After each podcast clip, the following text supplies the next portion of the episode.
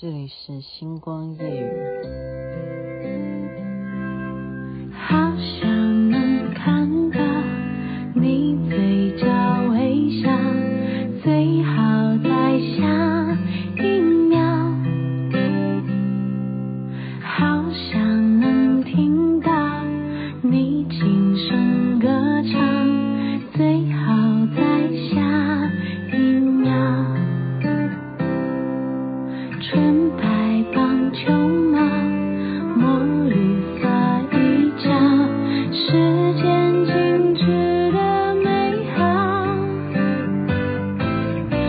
一起发生在每个下一秒，爱上同一种口味的蛋糕。不约而同哼唱一段曲调。喜欢这样看你傻傻的笑。我不知道为什么最近我特别喜欢放这首歌曲，你如果是星光夜雨的 follow 者的话。你会常常听到这首洗脑神曲。下一秒，张碧晨所演唱。您现在听的是星光夜雨下期分享好听的歌曲给大家。今天对于我来讲呢，是非常非常的开心，因为见到了学弟曾国成啊。如果大家有看我的脸书的话，嗯。我跟他是早就已经讲好了，我说哇，你这么忙啊，你真的是要忙到八月，因为本来我的花美男想要请他当主持人，可是他真的说太忙了。现在他等于是唯一从我念书的时候可以发扬话剧这件事情。我念书的时候，他是我的话剧社的学弟啊。他到今天都没有停止过话剧的演出，这么多年了。你想想看，我现在几岁啊？我毕业以后就去做连环炮，然后现在他还在演话剧。今天是在国家剧场啊的演出，而且这些都是因为太棒的剧作而要求加场演出的，所以这个是有。票房的啊，他们是要扛票房的，那当然是因为好看才会要加场演出啊，所以我就带着我儿子啊，是他请客，他请客，然后我我想说你请客，那我怎么办呢？结果我买了花，又不能够因为疫情的关系不能献花哈，那就只好由工作人员去变成说你在柜台登记，把这个花交给柜台，然后柜台再统一到。后台去告诉那个演出者说：“哦，你得到了送花。”这样，我觉得什么疫情就会让献花也没办法哦，所以应该要怎么样呢？我也搞不清楚。那应该要摆花篮吗？现场好像没有看到有花篮呢，就也不知道要怎么样处理哈。所以献花这件事情，下次就知道了，心意到就好了，请吃饭，要不然，可是人家这么忙也没时间跟我吃饭，他就就是后来出来跟我上聊一聊，然后我们拍个照。然后他还不忘诶，因为他是以前是印刷摄影科，所以他还拿我的手机来拍今天的哦，就是国家剧院啦，好、哦、看看外面今天的天气真好这样子。那我为什么说今天这个加场这个戏到底为什么好看？嗯，我就帮。帮他剧透一下，我觉得他应该不会怪我吧，因为每个人看的角度会不一样啊。这个戏是果陀剧场，他们重新再把它啊，再用不一样的人马，重新在二零一几啊，好像是二零一六吧，如果我没记错。他今天跟我讲的时候，我其实并没有在努力的科普当中哈。其实最早先是谁演的？李立群跟。顾宝明还有金世杰，因为最厉害的，你要知道这个戏它了不起的是一百啊一百三十分钟吧？对啊，一百三哎哎都忘了，对不起，嗯，两点半开演要到四点半，对啊，没错啊，没错啊，一百三十分钟长度的剧，没有中场休息。，OK。特色在这里哦，一百三十分钟的话剧没有中场休息，而且而且没有换换什么大大的场景，没有，而且再来，而且是只有三个人演出，所以我是看完以后，现在给他一个三三三这样，懂懂吗？从头到尾就是一百三哦，有个三，然后再来就是三个人演。从头到尾就只有三个人撑一百三十分钟啊！你想想看，而且他这个戏是怎么样？他从礼拜五就开始，礼拜六、礼拜天他是下午一场，晚上还有一场，然后要全台湾这样子演。他今天只是演一个 art，这个名字叫做 A R T art 啊这个意思就是艺术、艺术家，我们把它翻译就艺术、艺术。其实他的剧本是来自于西洋哈，一个女的编剧。这故事是一个老外写的，就已经很红了。当年这个剧在国外就已经很红，那他把它引进，变成把它翻译成啊中文，然后由当时这三个俊杰啊，真的真的是国宝级的。那当然现在不可能了嘛，他们后来凑不在一起再演，后来加哦。宝宝哥他现在也过世，可宝哥那时候他们应该有看到，二零一六年就改成这今天演的这三个人是谁呢？曾国成、朴学亮还有屈中恒这三个人。那让我蛮意外的是，我没有想到朴学亮演的这么好啊，屈中恒会演得好那是必然，因为他本身。啊，我们就看他说相声啊什么，觉得他那个基础舞台表演的基础是够的啊，我们不会意外。屈中恒演得好，不会意外。可朴学亮演的这么好，我非常意外。我不是说他不优秀啊，亮亮，我们也是看着他长大的，他有小我几岁而已啦哈。这些都年纪都是比我小，都比我小哈。可是看起来我应该看起来算保养的还可以。Art 这个为什么红？他这个一开始就让你笑出来。他笑出来的原因是因为我们这个年纪会笑。为什么？因为雅琪妹妹真的太有那个感受。这几年我就很诚实，我们这件事情就叫做我啦哈。我我说我好不好？我真的批评我自己，我只有反省我自己。他的故事一开始就是。卜学亮在说，他要来看看他的朋友。他的朋友呢，最近买了一幅画，他要来看这个朋友，就是屈中恒买了一幅画，要看他买的这个画到底是有多了不起。然后结果这个画就秀出来了，你猜这个画是什么？这个画是全部就是白的。白的，你就它的这个真的就是道具，你就看出来大概有五尺宽还六尺长哈，这样就是这么大，这么大一幅画，全部看起来就是白色的。然后他就问屈中恒说：“这到底这个画是什么什么东西？画在哦还没画是不是？他画了，他说已经画，已经画了，画什么？他你没有看到吗？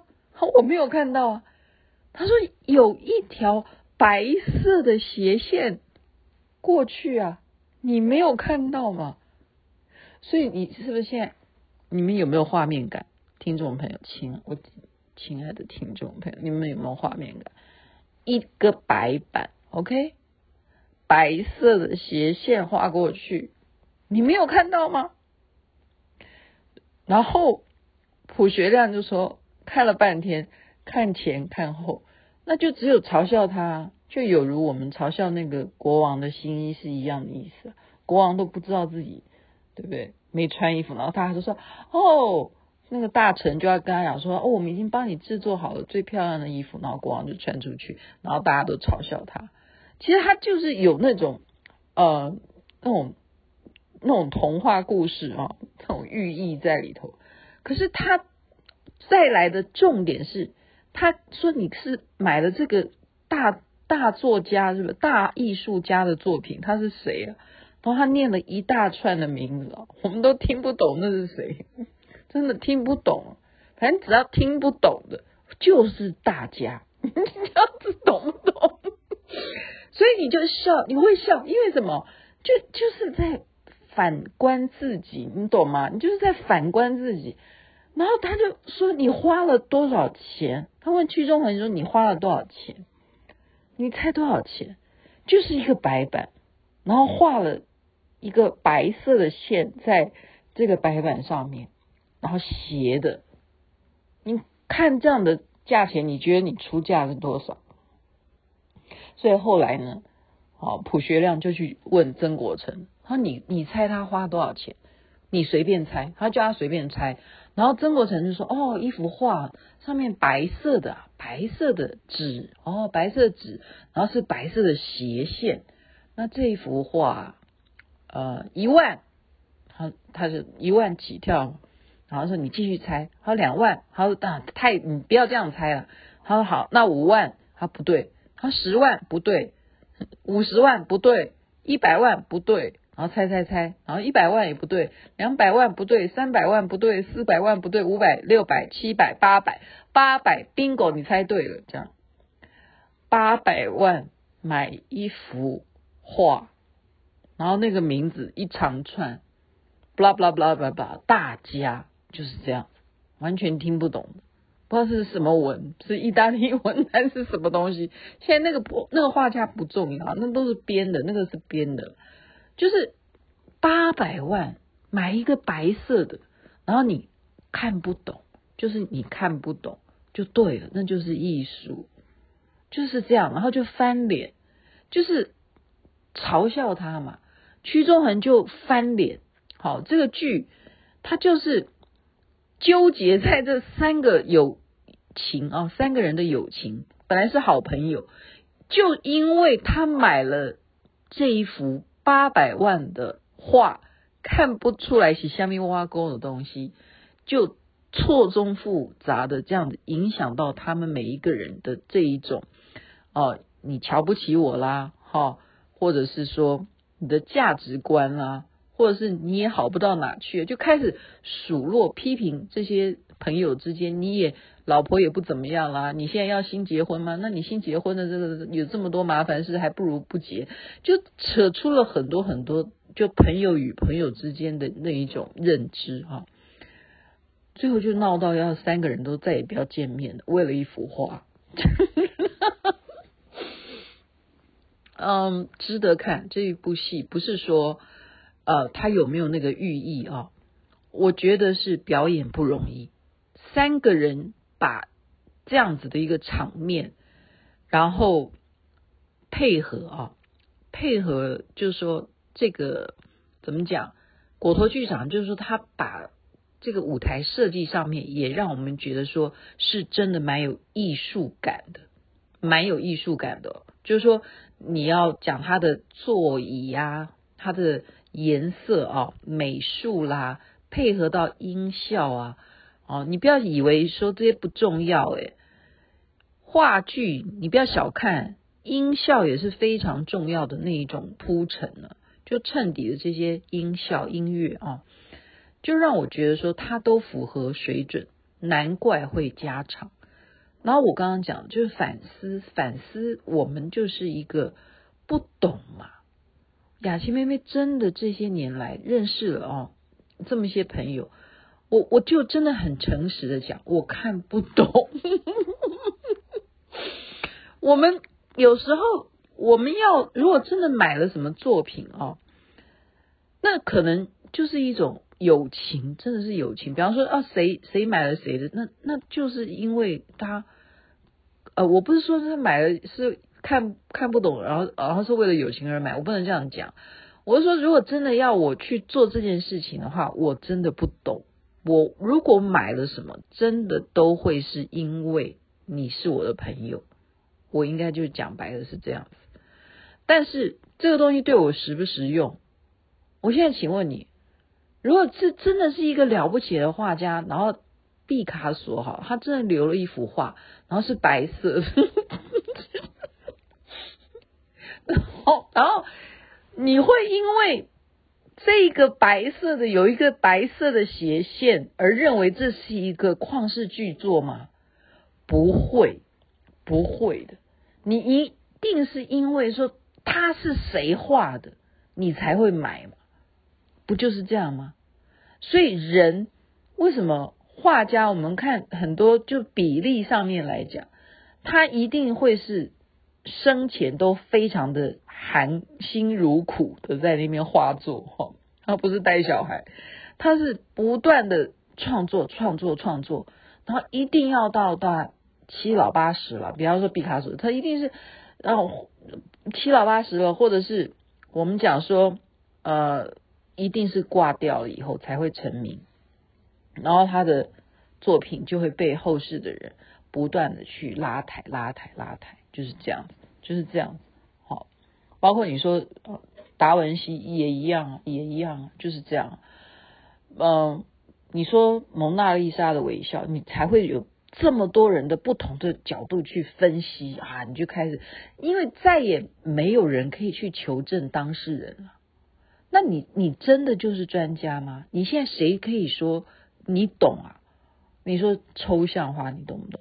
什么什么派别的你知道吗？我们都不敢，我们不敢，所以我们只敢去看那些现代的年轻人，那些因为他们看随便画漫画以后，哎，他画到什么 什么马里奥啊什么的，哦，看这种潮的，属于这种东西，我们就敢。敢去看，然后他们起价也不会很高啊，因为年轻人的创作，他们知道说啊，我是新秀，那我出来的东西哦，你们能够给我什么样的价值？那我从这个起点开始，因为他们有这个勇气啊，他们不然怎么办呢？他的伯乐在哪里？哦，现在的艺术我也不敢讲我懂。我也不敢讲我懂，但是我会比较有兴趣去看这一种年轻人的作品，原因就是因为我我他们年轻嘛，我他们年轻才开始的东西，因为我现在才开始，我不是属于那一派的啊，因为我的接触的领域真的是天差地别的领域，不要以为说啊你会做电视节目，你就会懂得嗯画作艺术啊，我真的不懂，所以我刚刚讲的就是一个反省。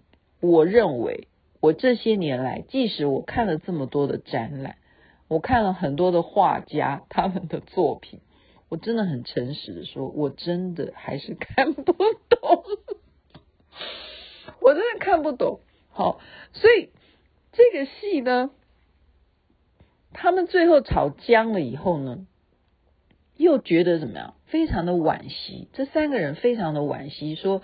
我们真的要为了一幅画而牺牲掉我们这么多年的交情吗？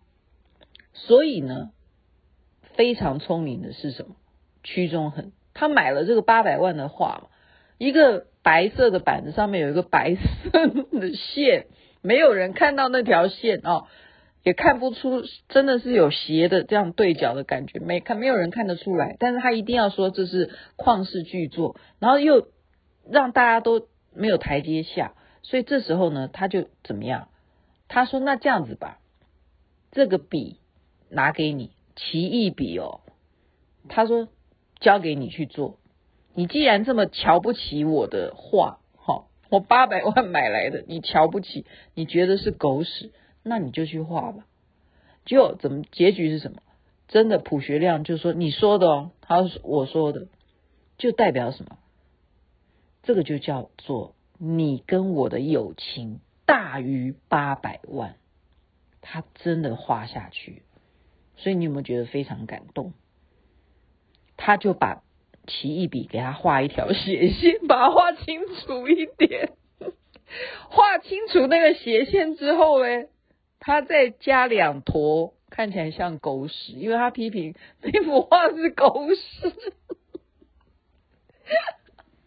然后他后来还继续包容他哈，屈中恒就继续包容他画狗屎，他也让他画了，那他画的更高兴。好，卜学亮就再加上什么，把那个狗屎再加上变成一个雪人坐着雪橇在滑雪，等于他从。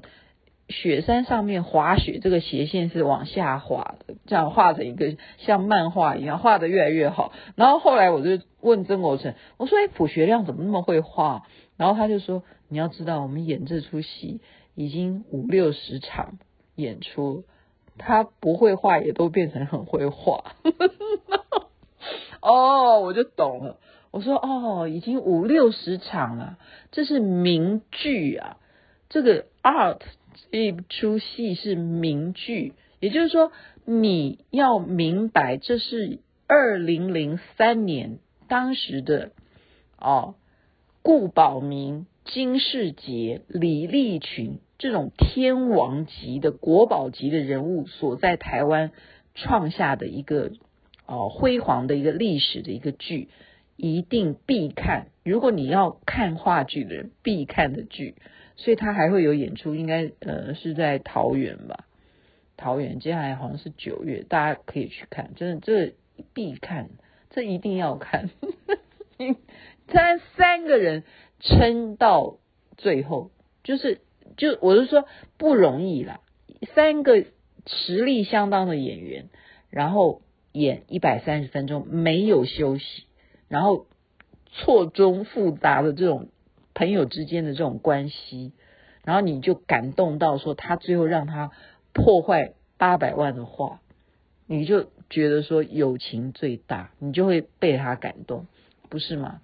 好，今天讲到这边，剧透这个非常好看的话剧，然后又看到曾国成有这样的成就，我说你是我的荣耀，OK，这边晚安，那边早安。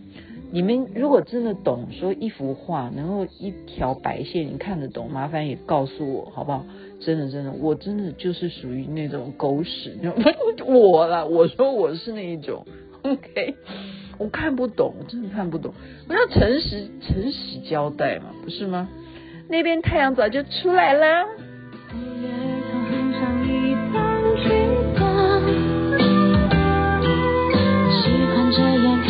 傻傻。